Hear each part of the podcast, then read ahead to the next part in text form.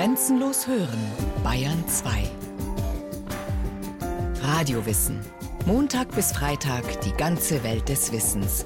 Kurz nach 9 Uhr und 15 Uhr. Grüne Revolution. Der Begriff stammt aus den 60er Jahren. Eine Revolution der Landwirtschaft in Entwicklungsländern im Kampf gegen Hunger und Armut. Ihr Vorkämpfer war Norman Borlaug, ein Bauernsohn aus dem landwirtschaftlich geprägten US-Staat Iowa, geboren am 25. März 1914.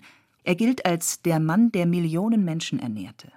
Dafür wird ihm 1970 der Friedensnobelpreis verliehen. You see, one of the great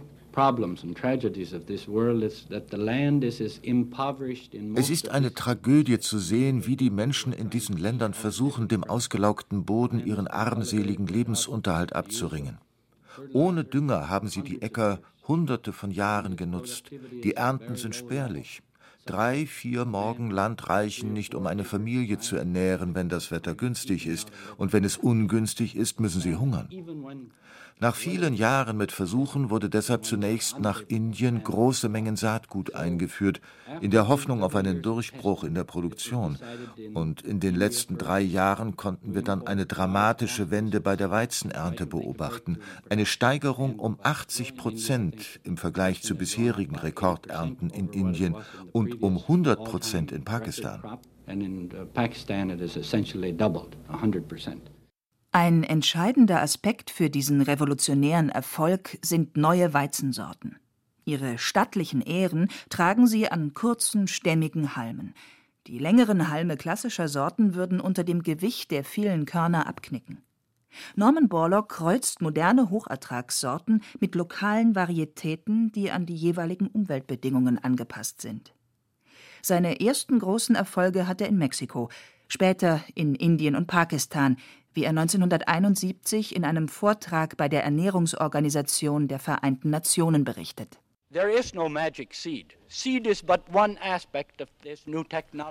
Aber es gibt kein magisches Saatgut. Das Saatgut ist nur ein Aspekt dieser neuen Technologie. In vielen dicht besiedelten Gebieten ist das dringendste Problem die Unfruchtbarkeit der Böden. Egal wie gut die neuen Sorten sind, erst muss man die Fruchtbarkeit der Böden erhöhen mit der geeigneten Menge des geeigneten Düngers. Und dann müssen die Anbaumethoden verbessert werden, sei es mittels Bewässerung, Schädlings- oder Unkrautbekämpfung. Kleinbauern, die zuvor nur mit Hacke und Holzpflug gearbeitet haben, werden plötzlich in die Landwirtschaft des Industriezeitalters katapultiert, mit Hochertragssorten, Bewässerung und Pestiziden. This must be demonstrated on the farms damit die Bauern mitziehen, müssen wir all das auf ihren Höfen überall im Land demonstrieren. Ich bewundere Kleinbauern überall in der Welt. Allzu oft wurde ihnen nachgesagt, dass sie ultrakonservativ seien und immer nur genau so arbeiten wollen wie ihre Väter und Großväter. Das stimmt absolut nicht.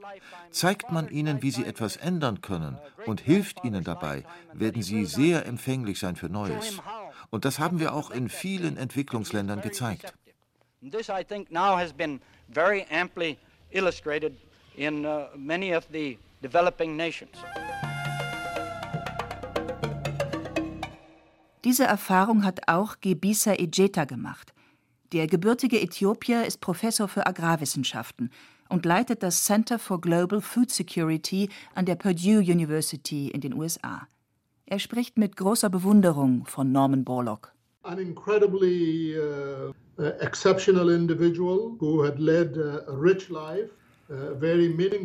Ein unglaublich außergewöhnlicher Mensch, der sein Leben dem Dienst an der Menschheit gewidmet hat. Man sagt, er hat Millionen Menschen ernährt. Er hat immens viel verändert in der Landwirtschaft und der Agrarwissenschaft und für die Menschheit insgesamt. Nicht nur durch die Technologien, die er entwickelte, um die Ernährung vieler Menschen zu sichern, sondern auch, weil er sich sein ganzes Leben lang für die Armen eingesetzt hat. Er war ein großes Vorbild und für mich war es ein Segen, dass ich ihn kennenlernen durfte. Die Bauern in Afrika haben allerdings von der grünen Revolution bis heute nicht so profitieren können wie ihre Kollegen in Lateinamerika oder Asien. Denn auch der Same des technologischen Fortschritts braucht einen fruchtbaren Boden, um zu gedeihen. When Asia was beginning to benefit from als Asien begann, von der grünen Revolution zu profitieren, entstanden in Afrika gerade die ersten unabhängigen Staaten, und sie konnten diese Entwicklung damals nicht nutzen. Denn wo auch immer es gelungen ist, durch die Wissenschaft eine Gesellschaft und die Lebensgrundlagen zu verändern, war nicht nur die Wissenschaft allein entscheidend, sondern man brauchte auch stabile Institutionen für die Forschung, für den Technologietransfer, für ländliche Entwicklung und stabile politische Institutionen. Aber jetzt verändert sich Afrika langsam. Jetzt kann es von moderner Forschung und Entwicklung profitieren.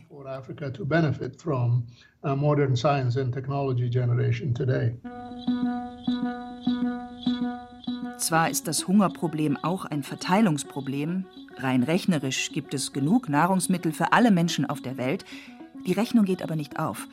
Und es sind ja auch nicht gerade die traditionellen afrikanischen Feldfrüchte, die andernorts im Überfluss gedeihen, etwa Hirse oder Maniok. Auch angesichts steigender Bevölkerung und der Umweltveränderungen durch den Klimawandel braucht Afrikas Landwirtschaft einen kräftigen Modernisierungsschub. Aber was heißt Modernisierung? In den 60er, 70er Jahren war die Antwort einfach. Ertragreiche Sorten, Dünger und Pestizide, falls nötig auch Bewässerung. Und heute? Afrika ist bezüglich der Akzeptanz von äh, gentechnisch veränderten Pflanzen sehr heterogen, obwohl es erhebliche Beiträge zur Ernährungssicherung leisten könnte. Sagt Justus Wesseler, Agrarökonom an der Universität Wageningen in den Niederlanden. Norm Borlaug war sehr äh, stark auch von der Biotechnologie überzeugt und dem Einsatz von transgenen Pflanzen. Und er hat das immer sehr bedauert, dass es so viel Widerstand gegenüber dieser Technologie international gegeben hat. In den meisten afrikanischen Ländern überwiegt die Skepsis. Nicht zuletzt, weil sie sich an Europa orientieren. Und es fehlt auch an den passenden Sorten. Das Angebot richtet sich bislang vor allem nach den Bedürfnissen der Industrieländer. Hirse oder Maniok? Fehlanzeige. Die Melinda und Bill Gates Foundation, die haben halt Sorten, die sind dabei, Sorten für Afrika zu entwickeln und es gibt da erste äh, Feldversuche. Monsanto hat auch eine dürreresistente Maispflanze auf den Markt gebracht. Also in dem Bereich gibt es Pflanzen, die äh, zur Verfügung stehen. Bisher ist der Erfolg noch nicht so stark, wie man sich das gerne wünschen würde. Die Verfügung von Wasser für die Entwicklung der Pflanzen ist ein sehr komplexes Problem, welches häufig nicht nur an einem bestimmten Gen innerhalb der Pflanze verankert ist. Von daher ist das Problem Dürre schwieriger zu behandeln. In Südafrika und Burkina Faso werden derzeit gentechnisch veränderte Pflanzen angebaut. BT Mais und BT Baumwolle. Mithilfe eines Bakteriengens produzieren diese Sorten ein Insektengift als Selbstverteidigung gegen Schädlinge, die sich tief in die Stängel der Pflanze bohren, unerreichbar für Spritzmittel. Lohnt sich der Anbau solcher Sorten für die Bauern in Entwicklungs- oder Schwellenländern? Erfahrungen damit gibt es vor allem in asiatischen Ländern. Also was wir beobachten für äh, Indien und China ist zum einen, dass der Einsatz von Pflanzenschutzmitteln in der Baumwolle drastisch gesunken ist. Weiterhin beobachten wir, dass beim Anbau von Baumwolle, insbesondere in Indien, die Erträge drastisch gestiegen sind.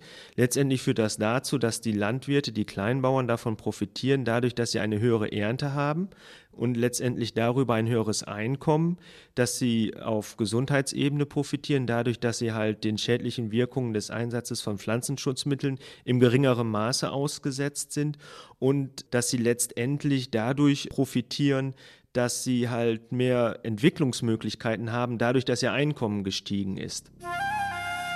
Nicht nur was die Einstellung zur grünen Gentechnik betrifft, orientieren sich viele Afrikaner an Europa.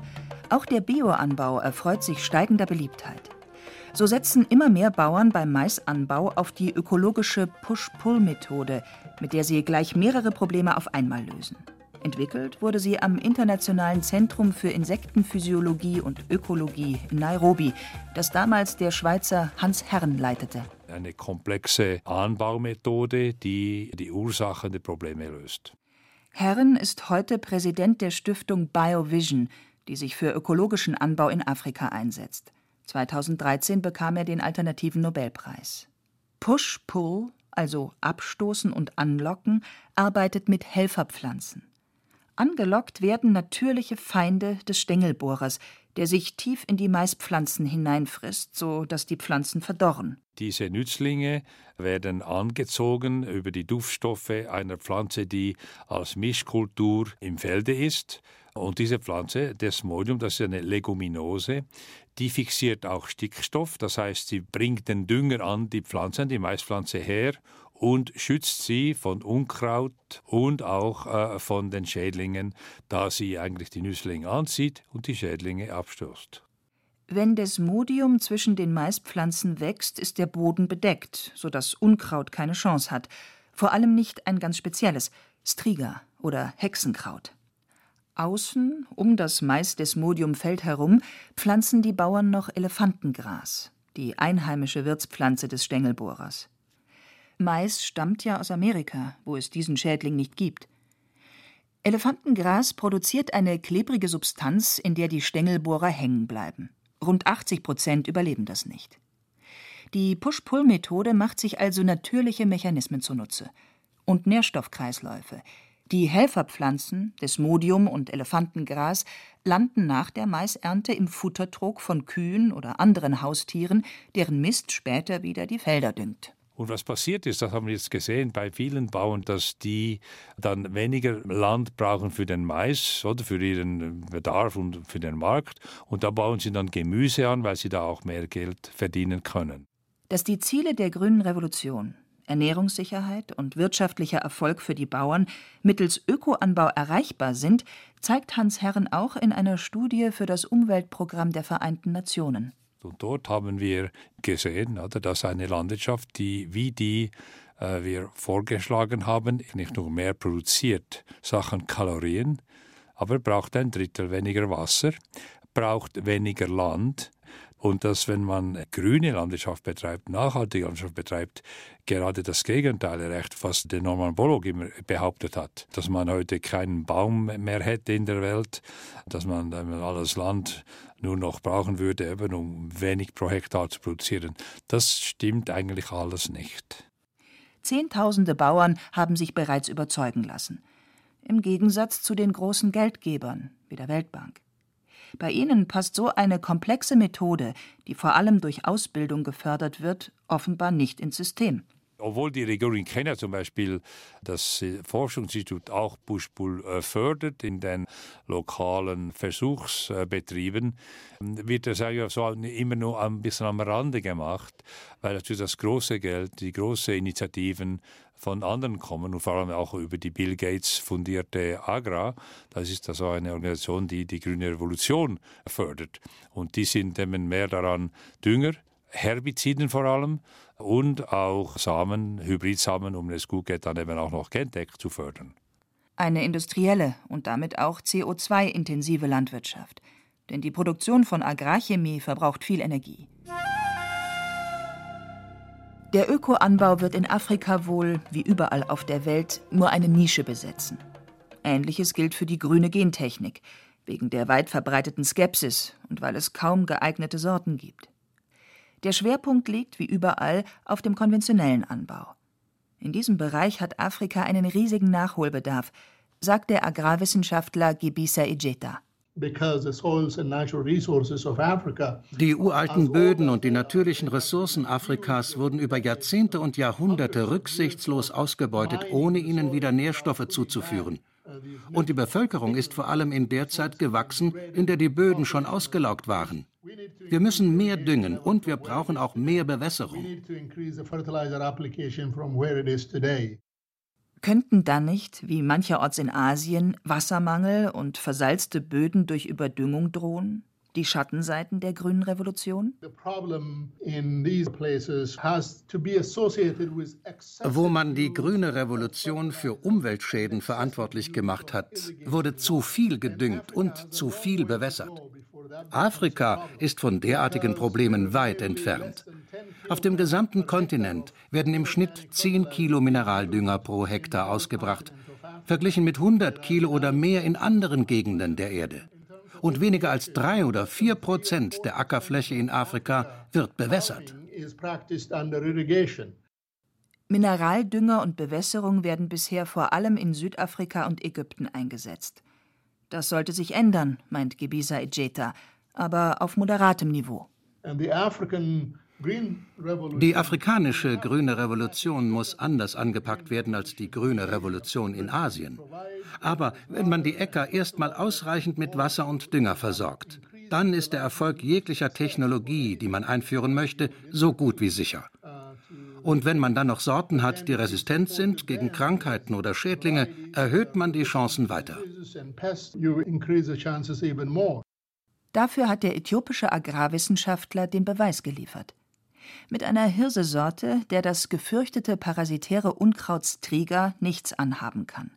Eine klassische Züchtung mit Hilfe moderner Methoden wie der Genanalyse, um die passenden Pflanzen gezielt auszuwählen, aber ohne gentechnische Veränderung. Und die neue Sorte kommt nicht allein. Wir haben eine Striga-resistente Hirsesorte gezüchtet, die auch hohe Erträge liefert, auf der Grundlage einer dürreresistenten Sorte. Also haben wir eine Technologie, die im Saatgut steckt. Trockentoleranz und Striga-Resistenz. Und zu dem Paket gehört auch ein Verfahren, um die Feuchtigkeit im Boden zurückzuhalten. Und damit auch den Dünger, egal ob es organischer oder Mineraldünger ist. Mineraldünger ist im Landesinneren teuer, wegen der langen, unwegsamen Transportwege aus den Küstenstädten. Organischen Dünger hingegen gibt es überall. Stallmist oder auch mittels Kompostierung hygienisierte menschliche Ausscheidungen. Bleibt die Frage der Wasserversorgung. Eine Bewässerung ist nicht überall möglich. Also gilt es, die Feuchtigkeit aus vielleicht seltenen, spärlichen Regenfällen so gut wie möglich auszunutzen und im Boden zurückzuhalten. Wir haben mit einer Methode namens Tied Ridges gearbeitet, also verbundene Dämme. Die Pflanzen wachsen auf schmalen Dämmen und die sind wieder durch kleine Querdämme verbunden, die das Regenwasser auf dem Feld zurückhalten. So kommt es direkt den Pflanzen zugute ebenso wie der Dünger, denn der braucht Feuchtigkeit, um zu wirken. Es gibt auch andere Methoden. In jeder Region muss man die jeweils passende anwenden. Mancherorts gibt es traditionelle Verfahren oder man übernimmt sie aus einer anderen Gegend. Wir brauchen solche Methoden, die unter den schwierigen Umweltbedingungen in Afrika funktionieren, weil es Bewässerung nur in wenigen Gegenden gibt. Because there are not very many places where irrigation is fairly well developed in Africa. Damit sich in Afrika eine moderne, nachhaltige Landwirtschaft entwickeln kann, die Nahrung für alle produziert, brauchen die Bauern aber noch weitere leistungsfähige Sorten, vor allem von klassischen afrikanischen Kulturen wie Hirse, Kichererbsen, Kuhbohnen und anderen Hülsenfrüchten. Mais wächst erst seit der Kolonialzeit in Afrika und stellt höhere Ansprüche an den Boden als einheimische Kulturen.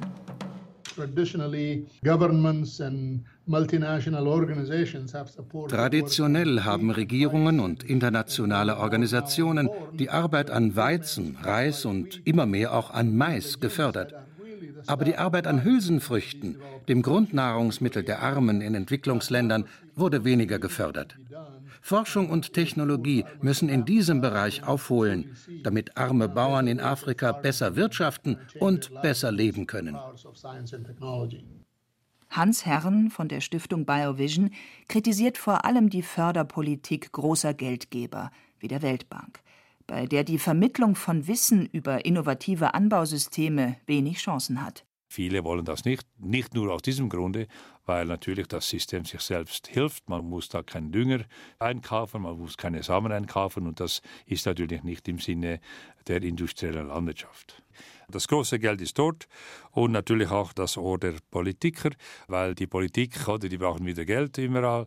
Und wenn da die Weltbank kommt oder die Agra zum Beispiel, oder, die kommen natürlich mit großem Geld, wo man natürlich dicke Autos kaufen kann, allerlei, oder was wir eigentlich mit kleineren Stiftungen nicht können. Aber natürlich die Bauern, wenn man zu den Bauern kommt, sagen sie, ja, das ist das Richtige. Auch Gebisa Ejeta mahnt, im Mittelpunkt müssen die Bedürfnisse der Bauern stehen. Wir müssen die Landbevölkerung in Afrika davon überzeugen, dass Forschung und Technologie ihr Leben verändern können. Aber damit das auch gelingt, brauchen die Bauern die Unterstützung ihrer Regierungen, um sie zu ermutigen, um sich für sie zu engagieren und dafür zu sorgen, dass sie Erfolg haben. Sie hörten die Grüne Revolution 2.0. Welche Landwirtschaft braucht Afrika? Autorin war Renate L. Es sprachen Hemmer Michel, Andreas Neumann, Rainer Buck und Anna Greiter. Technik Roland Böhm. Regie Frank Halbach. Eine Sendung von Radio Wissen,